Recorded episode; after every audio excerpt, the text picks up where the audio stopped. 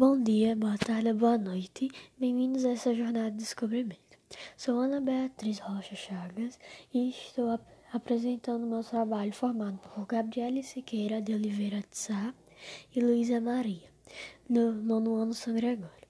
Hoje os temas Hoje o tema abordado são as leis cruciais para as mulheres, mas que também possuem diferenças e nesse momento vamos descobrir o porquê.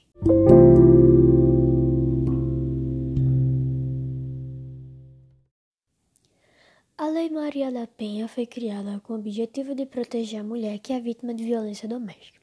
A mesma é reconhecida pela ONU como uma das três melhores legislações do mundo no enfrentamento à violência contra as mulheres. O caso Maria da Penha é representativo viol da violência doméstica a qual milhares de mulheres são submetidas em todo o Brasil.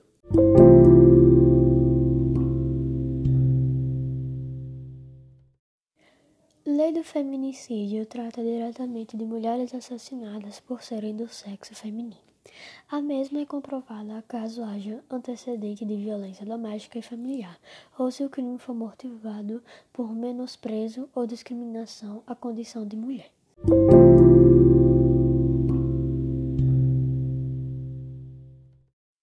A Lei Maria da Penha e a do feminicídio são leis complementares pelo fato de que a Lei da Maria da Penha pode ser usada para provar um feminicídio e, assim, aumentar a pena do acusado.